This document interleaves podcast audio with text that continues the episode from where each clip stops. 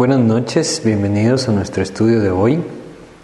Hoy continuaremos con nuestro estudio del Evangelio de Juan y estaremos teniendo un estudio especial hoy de nuestro Evangelio de Juan. Hemos llegado al final de este Evangelio.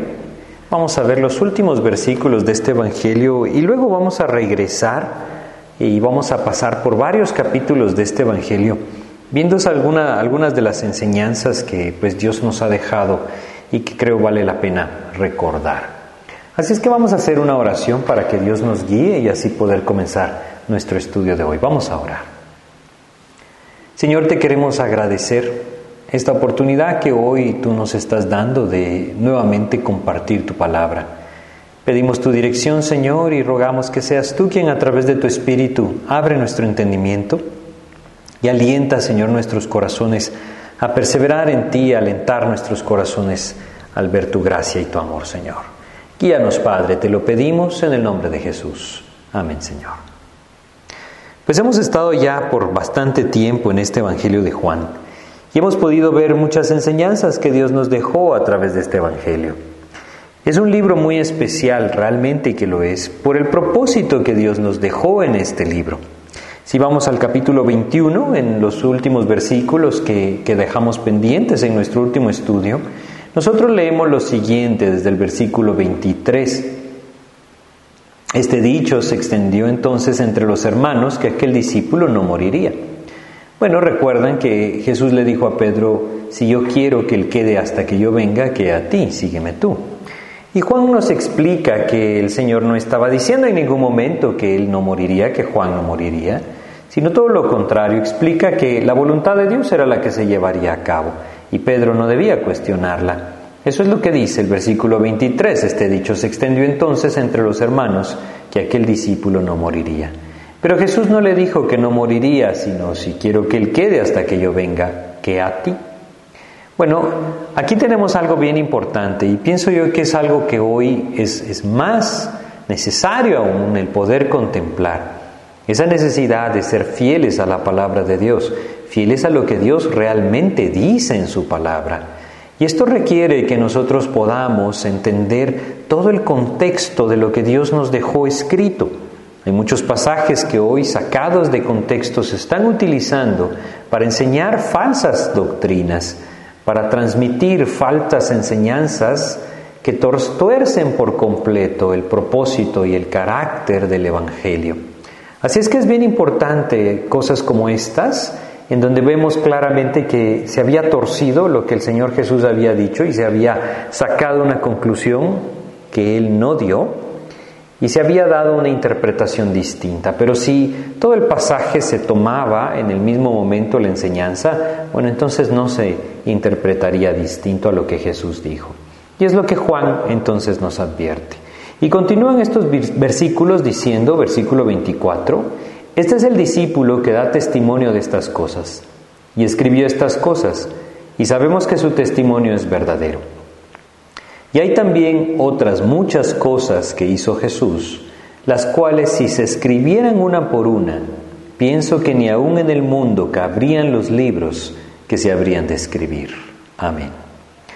Aquí concluye nuestro Evangelio de Juan y este último versículo, versículo 25, es un versículo que, que, de verdad significa lo que dice, ¿no? Algunas personas dicen, bueno, sí, e, efectivamente, en el mundo no es que los libros ocuparían, es una idea la que Juan está dando, es decir, ni aún en el mundo cabrían los libros que se habrían de escribir.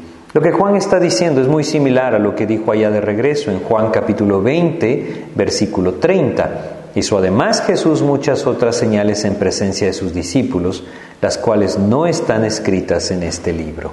Eso es lo que él está diciendo. Lo que Dios nos dejó registrado a través de la pluma del apóstol Juan era lo que él quería dejar registrado en este Evangelio. Y no podemos perder de vista que el propósito de este Evangelio es mostrar a Jesucristo como el Hijo de Dios, para que todo aquel que lo, lo estudia, para que todo aquel que lo lee, pueda creer en Cristo y creyendo en Cristo tenga vida eterna. Es lo que el versículo 31 de Juan 20 nos dice. Pero estas se han escrito para que creáis que Jesús es el Cristo, el Hijo de Dios, y para que creyendo tengáis vida en su nombre. Este es el propósito del Evangelio de Juan. Es por eso que es un libro maravilloso, como les decía, porque tiene el propósito de guiar a las personas hacia la fe, de guiarlas hacia la fe y, poder encontrar entonces a través de la fe en Jesucristo vida eterna. Es algo que Dios nos menciona en su palabra de una forma muy clara y directa. Hay vida eterna en Cristo y esta se apropia por medio de la fe. Así es que en este estudio final de nuestro Evangelio de Juan, yo quisiera que hiciéramos algo. Yo quisiera que tomáramos este propósito del que Juan nos, nos dice en, este, en estos versículos, en el versículo 31 y lo que él menciona en el 30 y 25 del capítulo 21, pues es entender que lo que Dios nos dejó fue un testimonio claro de quién es Jesucristo, el Hijo de Dios, Dios mismo hecho carne. Él es aquel que tomó forma de siervo y hecho semejante a los hombres, entregó su vida en obediencia hasta la muerte y muerte de cruz, como Filipenses nos enseña. Así es que es necesario que nosotros prestemos atención. Es una enseñanza muy larga la que hemos tenido y a veces nos cuesta mucho atar aquellas enseñanzas que de alguna u otra forma pues deberían de estar unidas para que fueran más claras, más impactantes. Y lo que yo quisiera hoy es, es precisamente regresar y, en el tiempo que tenemos de nuestro estudio de hoy, dar un repaso, un repaso por este Evangelio de Juan, tocando quizá aquellos versículos y aquellas enseñanzas que Dios nos dejó de una forma clara y directa para que entendamos quién es Cristo, su Hijo. Y definitivamente que tenemos que regresar al principio de este Evangelio y vamos a ir leyendo algunos versículos, empezando por el capítulo 1, versículo 1 del Evangelio de Juan. Juan capítulo 1, versículo 1 nos dice, en el principio era el verbo y el verbo era con Dios y el verbo era Dios.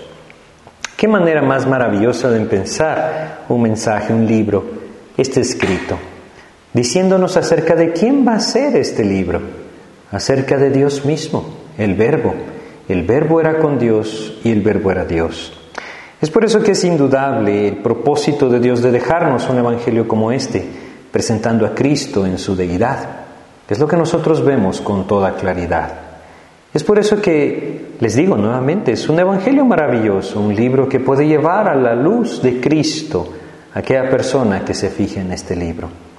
Él era el principio en el verbo, dice en el principio era el verbo y el verbo era con Dios y el verbo era Dios.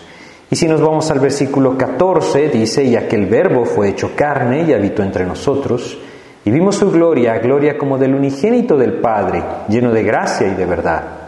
Ahí está el verbo, el verbo hecho carne, Dios mismo, el creador de todas las cosas, como nos dice el versículo 3, todas las cosas por Él fueron hechas y sin Él nada de lo que ha sido hecho fue hecho. En Él estaba la vida y la vida era la luz de los hombres, nos dice el 4. Ese verbo, esa palabra de Dios, Dios mismo, se hizo carne y habitó entre nosotros, dice el 14. ¿Cómo lo vimos? ¿Cómo lo vieron? ¿Cómo le conocieron? Lleno de gracia y de verdad. Es una maravillosa manifestación de quién es Cristo. Él es Dios mismo, el Verbo de Dios, el Hijo de Dios, quien, haciéndose hombre, vino a dar su vida por nosotros. Pero esto es lo que Juan nos ha presentado. Y si nosotros avanzamos un poquito más adelante, vemos el testimonio claro que Juan el Bautista dio acerca de este hombre. Versículo 29 de Juan 1 al siguiente día vio Juan a Jesús que venía él y dijo, He aquí el Cordero de Dios que quita el pecado del mundo. Qué maravilloso testimonio. Él es el Cordero de Dios, aquel que quita el pecado del mundo. Y esto definitivamente que liga a Cristo con todos aquellos sacrificios que en el Antiguo Testamento hablaban del sustituto que cargaba el pecado del que lo ofrecía. Cristo vino a ser el Cordero de Dios, aquel que cargaba el pecado de todo el mundo sobre sus hombros para que todo aquel que en él cree no se pierda, mas tenga vida eterna. Él es el Cordero de Dios. Juan lo identificó. Dios mismo le mostró, he aquí el Cordero de Dios que quita el pecado del mundo. Y si vamos un poco más adelante, en el versículo 33, nuevamente Juan el Bautista hablando de Jesús, y yo no le conocía, pero el que me envió a bautizar con agua, aquel me dijo, sobre quien veas descender el Espíritu que permanece sobre él, ese es el que bautiza con el Espíritu Santo. ¿A quién tenemos algo bien importante, sumamente importante, porque el capítulo 1 nos habla del verbo que se hizo carne. Dios mismo vino a habitar entre nosotros y nos habla de lo que venía a hacer. En el versículo 29 y en el versículo 33 tenemos ese doble propósito, ese doble ministerio de la vida de nuestro Señor Jesucristo viniendo a la tierra. En versículo 29 quita el pecado, versículo 33 bautiza con el Espíritu. Así es que cada persona que a través de la fe viene a los pies de Cristo, cada persona, como dice el versículo 12 de Juan 1, más a todos los que le recibieron, a los que creen en su nombre, les dio potestad de ser hechos hijos de Dios. Todos aquellos que le reciben, todos aquellos que creen en su nombre. Cristo hace esto en sus vidas. Quita el pecado y le da el Espíritu. Ese es el doble ministerio de nuestro Señor Jesucristo que cada uno de nosotros puede apropiar a través de la fe. Si hemos nacido de nuevo, entonces ya lo hemos hecho. Pero esto nos habla Juan, empieza presentándonos al Señor Jesucristo como el Verbo. Qué hermoso, ¿no? Lo que estamos haciendo nuevamente es un repaso de este Evangelio.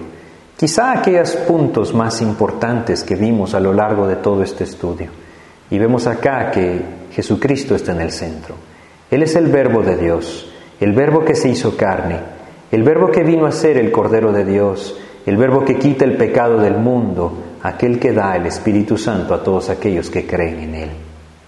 Y luego avanzando un poco más adelante, pasamos al capítulo 2, y aquí vemos entonces el inicio del ministerio público de nuestro Señor Jesucristo, y vemos haciéndolo un maravilloso milagro, convirtiendo el agua en vino.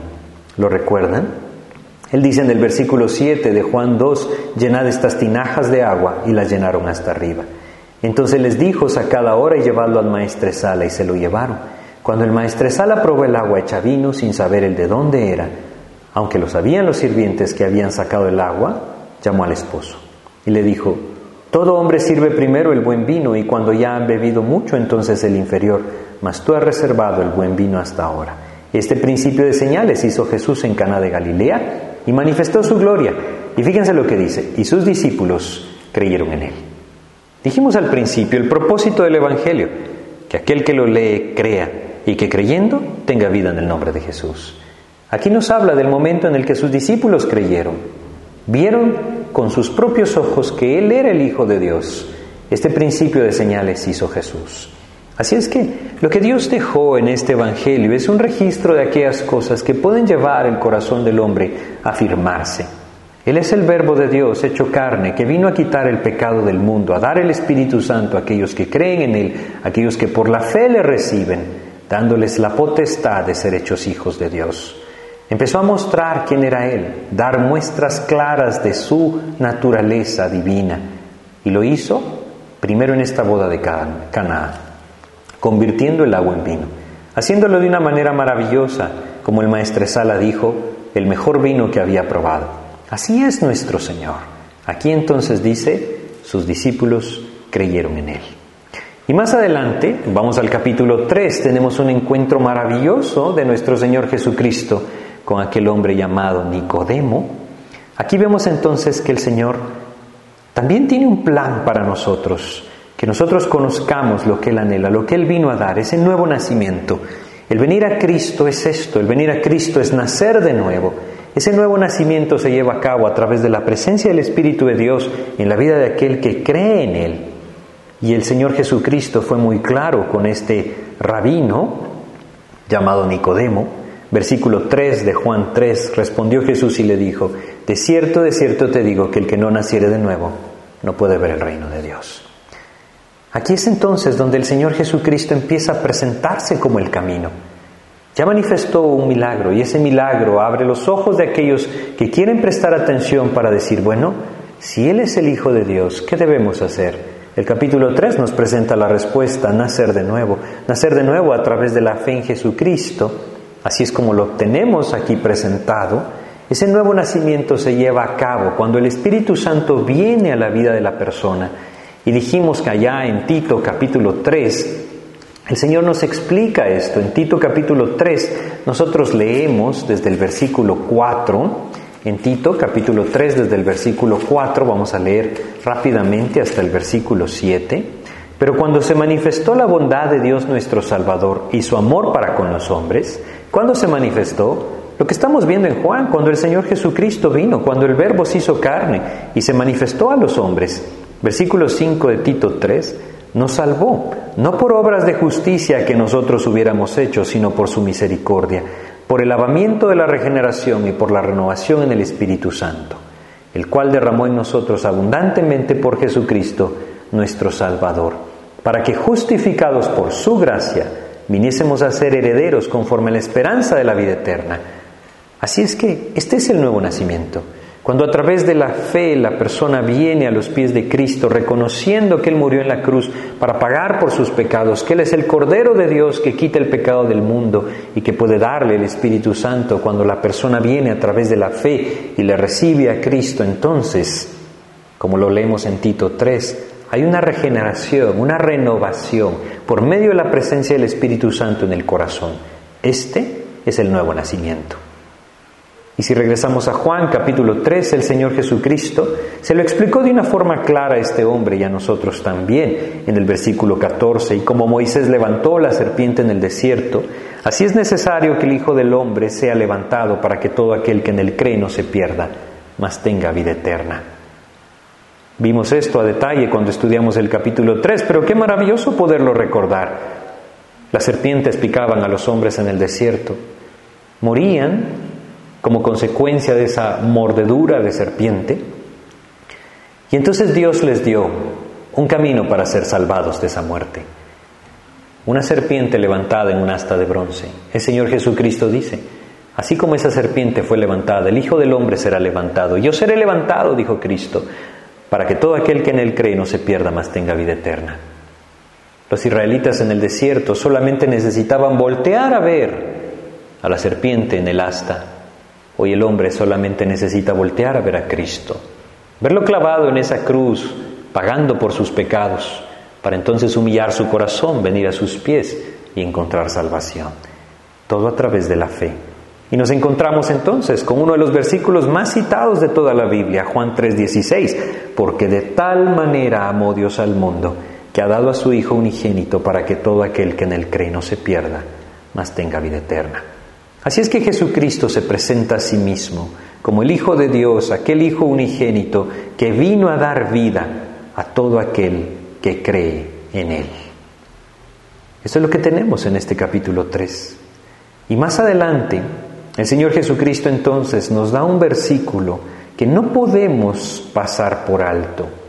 Allá en Juan capítulo 3, versículo 36 dice, el que cree en el Hijo tiene vida eterna pero el que rehúsa creer en el Hijo no verá la vida, sino que la ira de Dios está sobre él. ¿Ven lo que dice? Dios nos llama a la fe, nos manda a creer. Aquel que rehúsa creer, entonces no puede culpar a Dios por la consecuencia del pecado que un día se manifestará en esa condenación eterna. Pero este es el camino de salvación. Esto es lo que el apóstol Juan nos presenta, lo que Dios le dio para dejarnos escrito para que todo aquel que en él cree no se pierda, mas tenga vida eterna. Así es que pasamos al capítulo 4 y en el capítulo 4 vemos algo maravilloso, porque en el capítulo 3 el Señor Jesucristo presentó ese mensaje de salvación al hombre religioso, aquel que estaba identificado con Dios por medio de la ley, aquel que era el maestro de Israel. ¿Y qué pasaba con todos los demás? ¿Qué pasaba con aquellos hombres comunes y corrientes como nosotros? Aquellos que ni siquiera eran parte del pueblo judío. ¿Qué pasaba con ellos? ¿Había salvación también para ellos? ¿Hay salvación también para nosotros? Claro que lo hay. En el capítulo 4, el Señor Jesucristo se acerca a una mujer samaritana, una mujer que era considerada como algo despreciable ante los ojos de los judíos por el simple hecho de ser samaritana, pero ante los ojos de Dios era un alma preciosa. Y es así como Dios nos ve, es así como debemos aprendernos a ver. El Señor Jesucristo es un Señor misericordioso, busca las almas porque las ama. Él vino a buscar y a salvar lo que se había perdido. Y eso nos incluye a cada uno de nosotros, como le incluía a esta mujer samaritana. Así es que se acerca esta mujer samaritana y le dice en el versículo 10 de Juan 4, Respondió Jesús y le dijo, si conocieras el don de Dios y quién es el que te dice, dame de beber, tú le pedirías y él te daría agua viva. Agua viva. Eso es lo que el Señor está ofreciendo hoy a todo aquel que se la pide, a todo aquel que viene. Y tenemos aquí una maravillosa invitación del Señor. Versículo 14, mas el que bebiere del agua que yo le daré, no tendrá sed jamás sino que el agua que yo le daré será en él una fuente de agua que salte para vida eterna. ¿Tenemos esa agua en nuestras vidas? Ustedes que me escuchan, ¿tienen esa agua en sus vidas? ¿Hay una fuente de agua viva en sus corazones que sacia constantemente su sed al poner sus ojos en el Señor Jesucristo? Qué maravilloso si así lo es. Y si no hay esa fuente de agua viva en sus corazones, Cristo les dice, en ese momento, que vengan a Él, que pongan su fe en Jesucristo y a través de la fe entonces puedan tener esa agua viva, esa, esa fuente de agua viva que salte para vida eterna. Esta mujer la anhelaba tener y Cristo entonces se le extiende y ahí entonces esta mujer conoce al Salvador. Y no solamente ella, si vamos más adelante en nuestro pasaje, vemos lo que dice en el versículo 40, entonces vinieron los samaritanos a él y le rogaron que se quedase con ellos. Y se quedó ahí dos días. Es un ejemplo maravilloso de lo que Dios está buscando en el corazón del hombre, que se acerque a Cristo y busque conocerle. Él entonces le tomará del corazón y no se apartará de él. Y creyeron muchos más por la palabra de él. Y decían a la mujer, ya no creemos solamente por tu dicho, porque nosotros mismos hemos oído y sabemos que verdaderamente este es el Salvador del mundo, el Cristo. El Señor Jesucristo fue a Samaria y fue conocido ahí, fue reconocido como quien Él realmente era, el Salvador del mundo, el Cristo. ¿Le conocemos nosotros así? Ustedes que me escuchan, ¿le conocen a Cristo así? Como el Salvador del mundo, el Cristo. Gracias a Dios si le conocen así si no le conocen así. Nuevamente hay un llamado de Dios a sus vidas, abrir su corazón y venir a Cristo. Luego tenemos un pasaje también impactante. Ya le presentó el mensaje de salvación, la necesidad de nacer de nuevo aquel hombre religioso, Nicodemo, el principal de los judíos, de los fariseos, un principal entre los judíos, el maestro de Israel. Presentó el Evangelio a aquella mujer samaritana y a todos aquellos hombres que vinieron de Samaria a su encuentro. Ahora vemos que el Señor Jesucristo también se acerca a aquellos necesitados. Y quizá nosotros nos percibimos así. Quizá hoy nosotros estamos necesitados de nuestro Señor. Hemos vivido alguna tragedia, hemos vivido algo difícil en nuestras vidas. En el capítulo 5 tenemos un hombre que tiene 38 años de ser paralítico tiene una gran necesidad. No hay nadie que le pueda ayudar. Está desamparado, está solo y de pronto el Señor Jesucristo se acerca y le dice lo siguiente. Allá en Juan capítulo 5 le dice el versículo 6, cuando Jesús lo vio acostado y supo que llevaba ya mucho tiempo así, le dijo, ¿quieres ser sano? El Señor Jesucristo se presenta también como el sanador. Él es el Salvador y definitivamente que nuestra alma es lo primero que Él quiere rescatar. Pero Él también quiere que conozcamos ese poder que Él tiene, como lo vimos antes, el agua en vino. Y como lo vemos acá, un paralítico necesita ser sanado y Jesús se presenta y le dice, ¿quieres ser sano? ¿Cuál es nuestra necesidad hoy? ¿Qué es lo que aqueja nuestros corazones hoy? ¿Cuál es nuestra carencia? ¿Qué necesitamos hoy en nuestras vidas para poder ver el poder de Dios? Él está llamándonos a venir a su presencia. A este hombre le dijo, quiere ser sano. Por supuesto que quería ser sano, solamente que debía entender que el único que podía sanarle era el Señor. En el versículo 8 Jesús le dijo, levántate, toma tu lecho y anda. Es lo que Cristo quiere hacer con todo aquel que viene a Él. Y hoy Dios nos está dando esa oportunidad. Esa oportunidad de tomar todas nuestras cargas, de tomar todo este corazón que puede estar perturbado por alguna circunstancia adversa y venir a los pies del Señor. Él nos levantará. Nos levantará como levantó a este hombre, como es levantó a este hombre paralítico. Y nos llamará entonces a seguirle.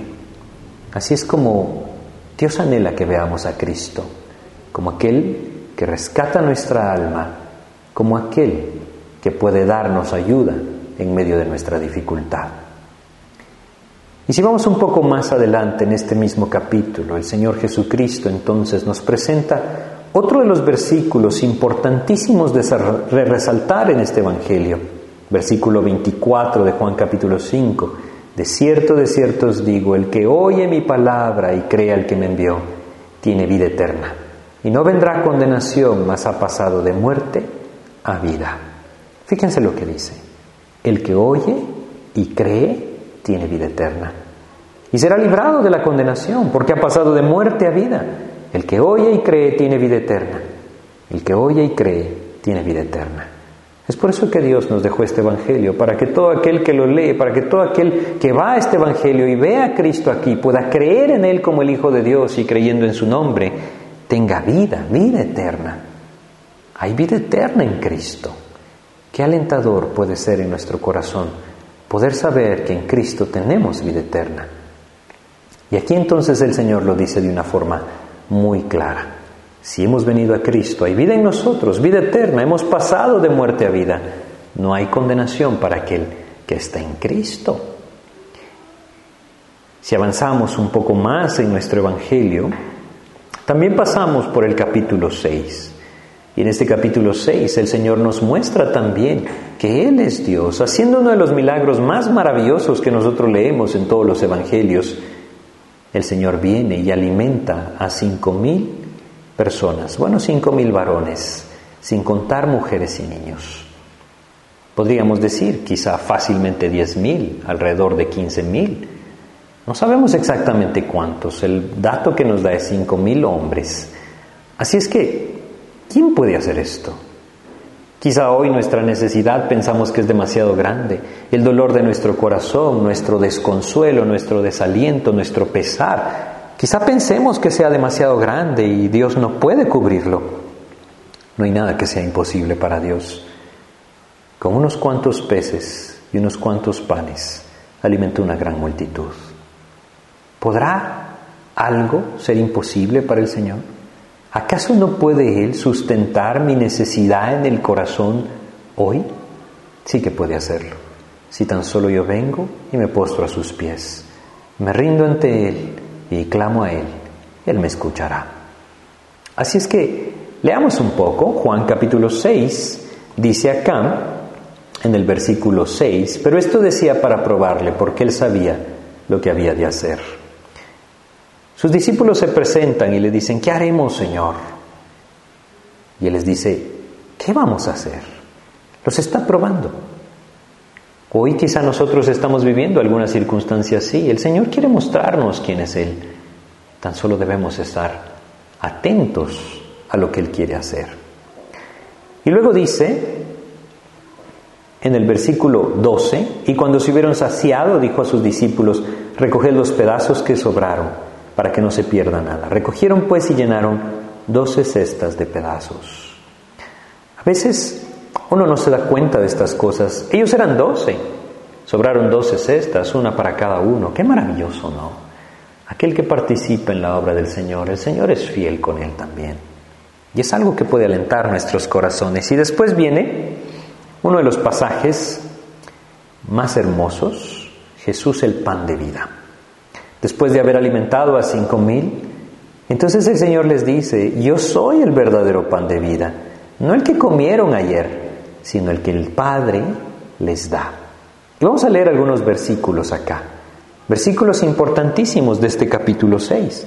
Versículo 26, respondió Jesús y les dijo, de cierto, de cierto os digo, que me buscáis no porque habéis visto las señales, sino porque comisteis el pan y os saciasteis. ¿Por qué estamos buscando a Cristo hoy? ¿Qué anhelamos en nuestras vidas? ¿Le estamos buscando porque creemos que Él es el Hijo de Dios? ¿O simplemente queremos sacar algo de Cristo? Debemos ser cuidadosos con el propósito que tenemos para acercarnos a Él. Seguir a Jesús debe ser por entender que Él es el Hijo de Dios, que hay vida en su nombre y en nadie más.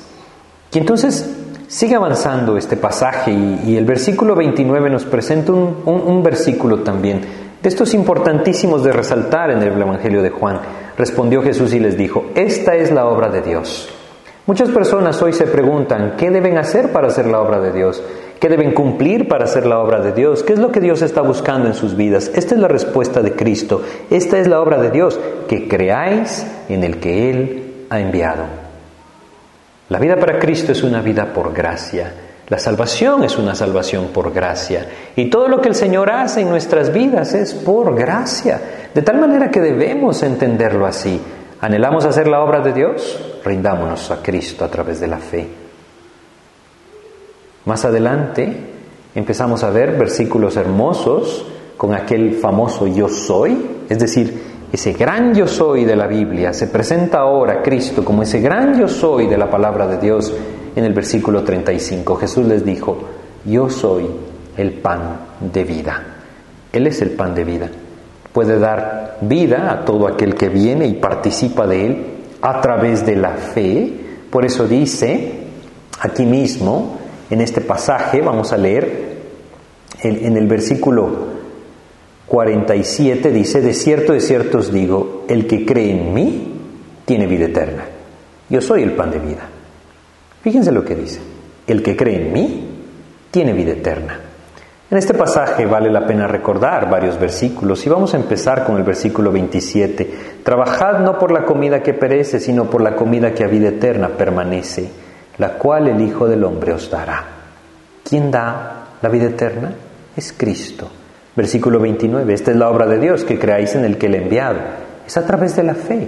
La fe en Jesucristo trae vida eterna. Versículo 33, porque el pan de Dios es aquel que descendió del cielo y da vida al mundo. Cristo da vida. ¿Cómo la da?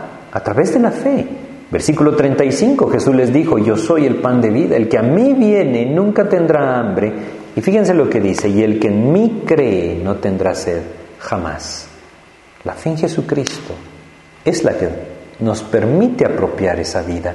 Él es el que da vida, la apropiamos a través de la fe, versículo 39. Y esta es la voluntad del Padre, el que me envió, que todo lo que me diere no pierda yo nada, sino que lo resucite en el día postrero.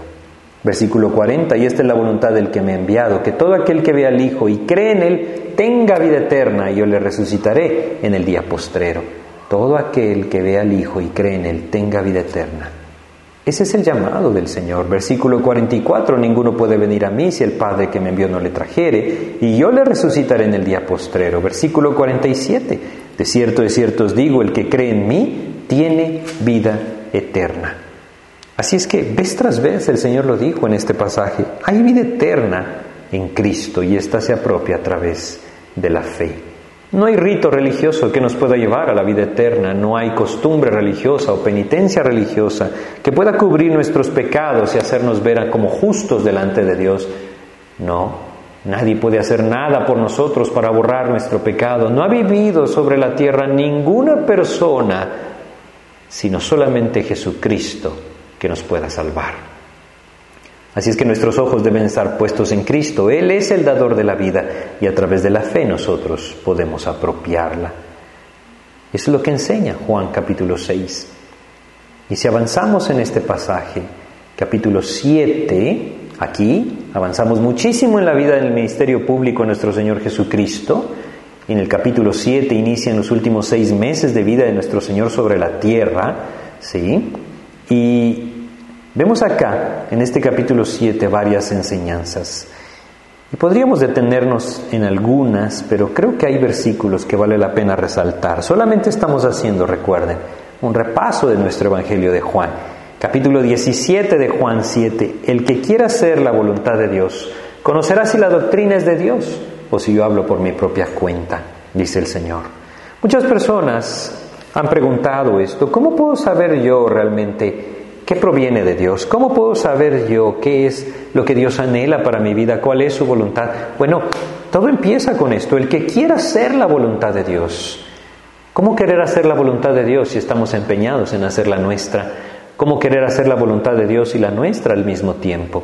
Esto nos debe llevar a entender esa necesidad de morir a nosotros mismos esa necesidad de que nosotros nos despojemos de nuestros deseos, nos despojemos de nuestra voluntad, nos sometamos a Cristo a través de la fe y entonces conoceremos la voluntad de Dios. Conocerás si la enseñanza, esa es la palabra doctrina, si la enseñanza es de Dios o si yo hablo por mi propia cuenta. Hoy hay mucha necesidad de esto porque vivimos en un tiempo de tremenda apostasía. El Señor nos dijo que esto sucedería. Y la manera en la que nosotros podemos conocer la voluntad de Dios, si la doctrina es de Dios o no, es estando dispuestos a hacer la voluntad del Padre. Él es el que tiene una perfecta voluntad para nosotros. Así es que debemos preguntarnos estos, esto, cada uno de nosotros, ¿anhelo yo hacer la voluntad de Dios? Si anhelo hacer la voluntad de Dios, Él me mostrará su voluntad. Pero si yo no anhelo hacer su voluntad, si yo estoy buscando solo cumplir mi voluntad, ¿qué sentido tendría para Dios mostrarme la suya? No podemos confundirnos. Así es que el Señor Jesucristo ha presentado el Evangelio acá a Nicodemo, lo ha presentado a los samaritanos, lo ha presentado a aquel hombre que estaba paralítico, lo presentó a todos aquellos que estaban alrededor de él en la región de Galilea cuando alimentó a los cinco mil. Ahora lo está presentando a los principales de los judíos y ellos, ellos le rechazan. Ellos dicen, no queremos saber de ti. Ellos dicen, Moisés es nuestro maestro, pero tú no sabemos de dónde vienes. Bueno, el Señor Jesucristo sigue presentando el Evangelio aquellos que están entre los principales y en la fiesta de los tabernáculos, como lo vimos en su momento, había esta costumbre, ¿no? Esta costumbre de derramar el agua y, agradecer a Dios por lo que había hecho, pero el Señor Jesucristo les mostró que Él era el agua viva. Y si vamos al versículo 37 de Juan 7 leemos, en el último y gran día de la fiesta Jesús se puso en pie y alzó la voz diciendo, si alguno tiene sed, venga a mí y beba. El que cree en mí, como dice la Escritura, de su interior correrán ríos de agua viva. Esto dijo del Espíritu que habían de recibir los que creyesen en Él, pues aún no había venido el Espíritu Santo, porque Jesús no había sido glorificado. Bueno, este es el llamado del Señor. ¿Tenemos sed? Vengamos a Cristo. Creamos en Él. Como dice la Escritura, de su interior correrán ríos de agua viva. Cristo saciará nuestro corazón y al saciar nuestro corazón podremos gozarnos en lo que Él ha hecho en nosotros. Más adelante en el capítulo 8 el Señor da una muestra clara de gracia. Cuando aquella mujer tomada en el mismo acto de adulterio fue presentada delante de Él, buscaban acusarle a Cristo y entonces Él les enfrenta y les dice, el que de vosotros esté sin pecado sea el primero en arrojar la piedra contra ella. Y entonces en el versículo 11 Jesús le dice, ninguno te condenó y ella responde, ninguno, Señor. Entonces Jesús le dijo, ni yo te condeno, vete y no peques más. Eso es gracia. Cristo se manifestó con esa gracia de la cual Juan habló en el capítulo 1, delante de esta mujer. Y pasamos a otro gran yo soy en el mismo capítulo 8, versículo 12. Otra vez Jesús les habló diciendo, yo soy la luz del mundo. Él es la luz del mundo. El que me sigue no andará en tinieblas, sino que tendrá la luz de la vida. Él es la luz del mundo. Si le seguimos, andaremos en luz. Más adelante, en este capítulo 8, el Señor Jesucristo les muestra claramente a estos hombres que no creían en Él, a los judíos, quién era Él. Y hay dos versículos que yo quisiera recordar. Versículo 32, y conoceréis la verdad, y la verdad os hará libres. Versículo 36, así que si el Hijo os libertare, seréis verdaderamente libres. Hay libertad en Cristo, libertad del pecado, libertad de la condenación eterna, libertad del lazo del Satanás en el cual el pecador está atado a voluntad de Él. Cristo, Cristo puede hacernos libres, Cristo quiere hacernos libres, Él nos ha hecho libres y hemos venido a Él. Así es que, pasando un poco más adelante, avanzando, porque el tiempo se acorta, vamos al capítulo 9 uno de los capítulos más hermosos de este Evangelio, a mi parecer. Un capítulo en el donde el Señor se presenta aquel hombre ciego de nacimiento. Todas estas señales eran un testimonio de quién era Él y nos hablan definitivamente del camino de salvación.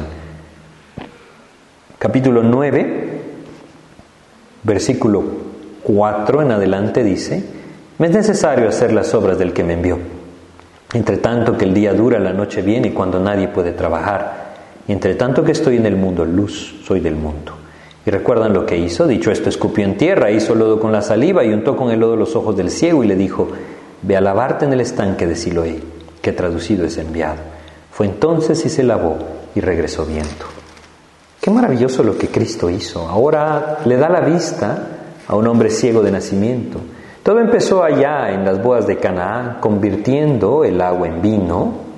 Luego, pasando por las enseñanzas que vimos, otra señal fue levantar a aquel paralítico de Bethesda, y aunque no lo leímos, también sanó al hijo de un noble, recuerdan ustedes. No solamente esto, más adelante la alimentación de los cinco mil, luego también, aunque no lo leímos, recuerden que el Señor Jesucristo caminó sobre las aguas. Luego, más adelante también, aunque no lo vimos, el Señor Jesucristo les habló claramente acerca de su preexistencia, es decir, que Él siempre ha existido en la eternidad pasada. Ahora abre los ojos de un ciego de nacimiento. Todas estas son señales de quién es Él, muestras claras de que Él es el verbo de Dios, el verbo hecho carne, quien vino a dar su vida por nosotros.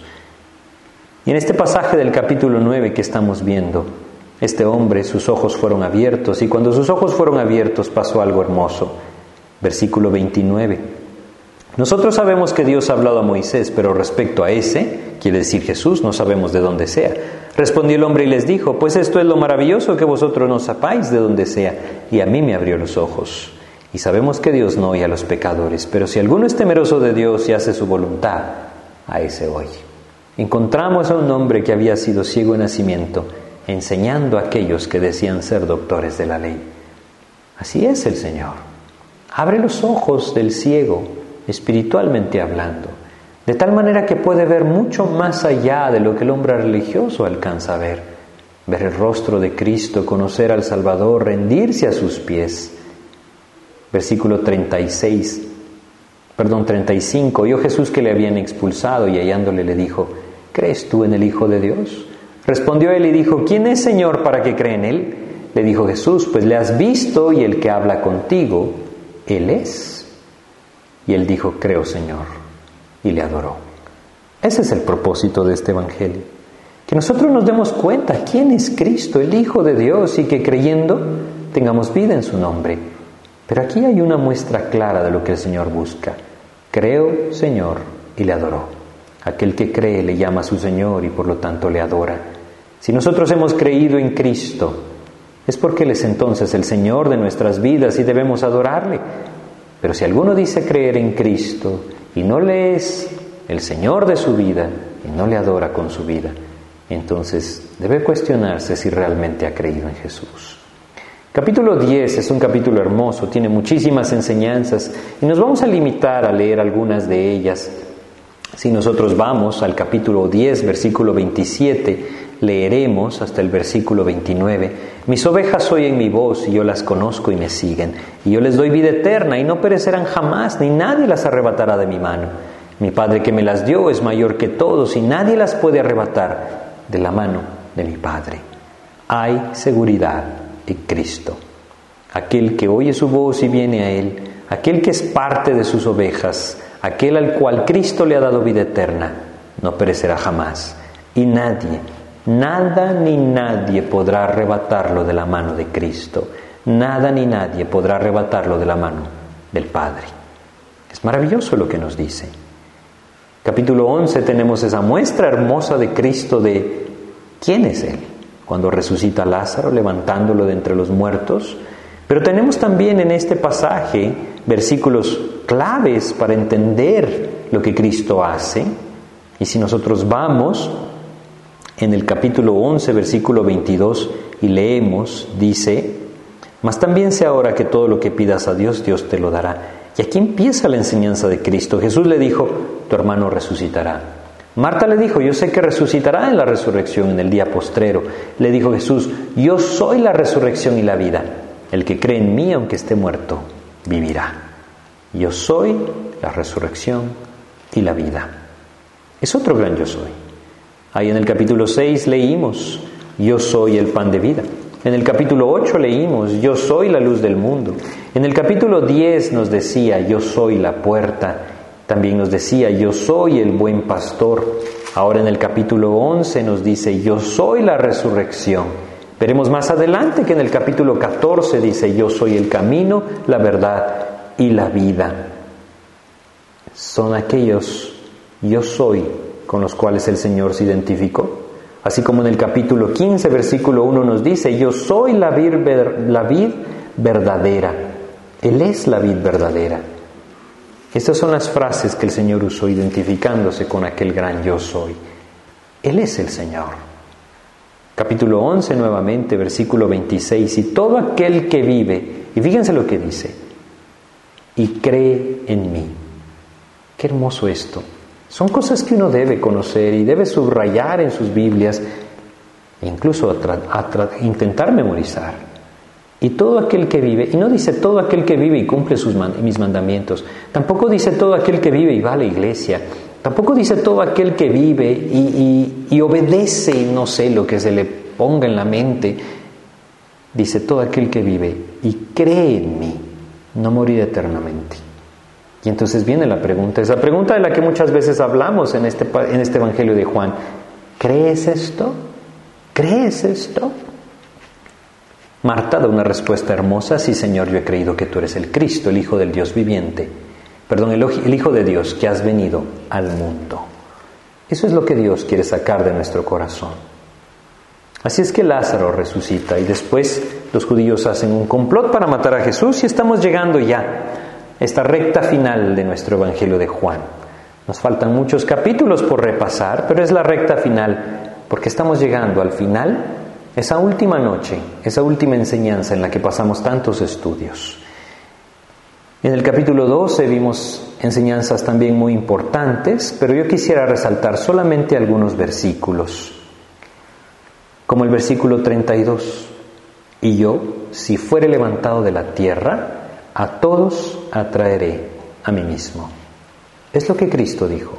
Si fuere levantado de la tierra, hace referencia a la forma en la que moriría en la cruz. A todos atraeré a mí mismo. Cristo murió en la cruz para pagar por nuestros pecados. Todo aquel que cree en Él, sus pecados son perdonados. Todo aquel que viene a sus pies y se rinde ante Cristo, sus pecados son perdonados. Es por eso que Él dice esto. En el capítulo 13 vimos esa enseñanza maravillosa, el Señor Jesucristo mismo lavando los pies de sus discípulos. Pero quisiera resaltar también algunos versículos, como lo dice en el capítulo 13, versículo 31. Entonces ahora, perdón, entonces cuando hubo salido, dijo Jesús, ahora es glorificado el Hijo del Hombre y Dios es glorificado en él. Si Dios es glorificado en él, Dios también le glorificará en sí mismo y enseguida le glorificará. Y entonces el Señor dijo ahí en el 34, un mandamiento nuevo os doy, que os améis unos a otros. Como yo os he amado, que también os améis unos a otros. En esto conocerán todos que sois mis discípulos si tuviereis amor los unos con los otros. Señala hacia ese amor. Capítulo 14 nos da una lección hermosa de que Cristo vendrá por su iglesia no se turbe vuestro corazón, empieza diciendo, creéis en Dios, cree también en mí. En la casa de mi Padre muchas moras hay, si así no fuera, yo os lo hubiera dicho. Y luego dice el versículo 3, y si me fuere y os prepararé lugar, vendré otra vez y os tomaré a mí mismo. Para que donde yo estoy, vosotros también estéis. Y no podemos dejar de pasar por el versículo 6, yo soy el camino y la verdad y la vida. Nadie viene al Padre si no es por mí. En este mismo capítulo el Señor habló acerca de esa relación que existe entre amarle a Él y guardar su palabra. Versículo 23, respondió Jesús y le dijo, el que me ama mi palabra guardará y mi Padre le amará y vendremos a Él y haremos morada con Él. También les da la promesa del Espíritu Santo, más el consolador, dice el 26, más el consolador, el Espíritu Santo, a quien el Padre enviará en mi nombre, Él os enseñará todas las cosas y os recordará todo lo que yo os he dicho el Espíritu vendría. Capítulo 15 nos habla de esa necesidad de permanecer en Cristo.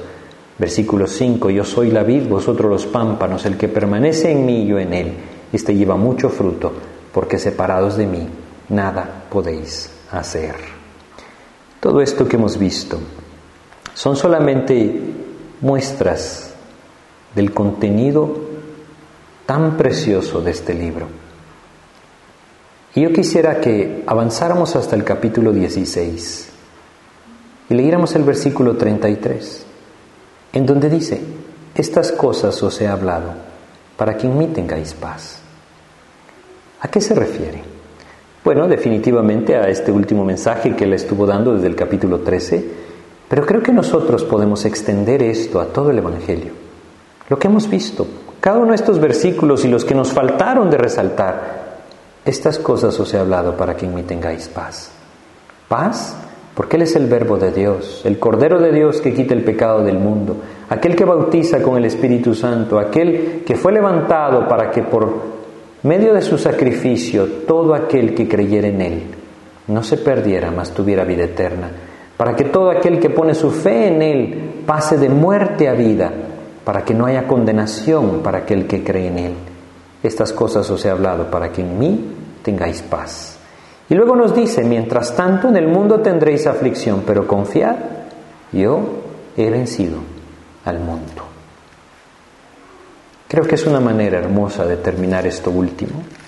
En los siguientes capítulos tenemos el relato de la muerte y resurrección de Cristo. Y al final de este Evangelio, en el capítulo 21, un llamado del Señor a perseverar en el, en el ministerio, en el trabajo, en la obra que Él nos ha encomendado a cada uno de nosotros en donde nos encontremos. Creo que es un Evangelio hermoso.